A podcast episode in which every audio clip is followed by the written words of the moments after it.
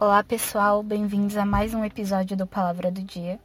E já de início fica o convite para vocês conhecerem as nossas redes sociais e, se assim desejarem, compartilhar esse e os outros episódios com seus amigos e familiares.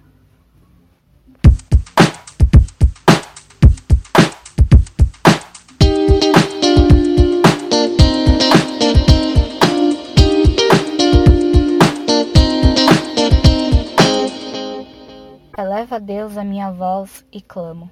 Eleva a Deus a minha voz para que me atenda. No dia da minha angústia, procuro o Senhor. Erguem-se as minhas mãos durante a noite e não se cansam.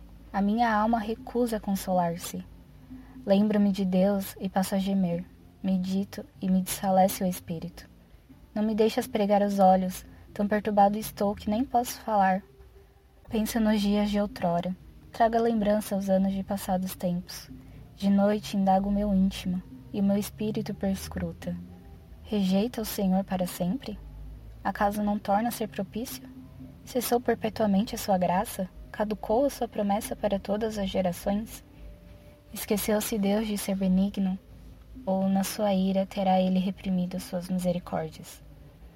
Então, disse eu, isto é minha aflição, mudou-se a destra do Altíssimo. Recordo os feitos do Senhor, pois me lembro das tuas maravilhas da antiguidade. Considero também nas tuas obras todas e cogito dos teus prodígios. O teu caminho, ó Deus, é de santidade. Que Deus é tão grande como o nosso Deus. Tu és o Deus que opera as maravilhas, e entre os povos tens feito notório o teu poder. Salmo 77, verso 1 ao 14. Esse é um salmo feito por Asaf. Asaf, ele era um levita da época de Davi. O que eu tenho aprendido nesses últimos tempos é sobre orar a palavra. E o livro de Salmos ele é perfeito para isso, porque muitas vezes nós não temos palavras. Às vezes a oração não sai. E orar a palavra é mais nada do que só orar a verdade.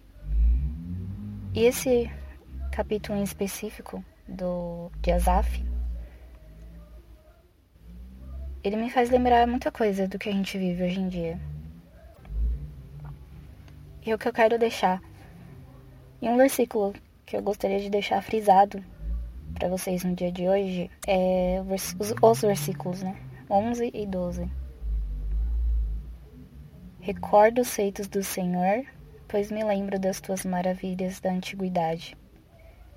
Considero também nas tuas obras todas e cogito dos teus prodígios. E o versículo 14, né? Tu és o Deus que opera as maravilhas e entre os povos tens feito notório o teu poder.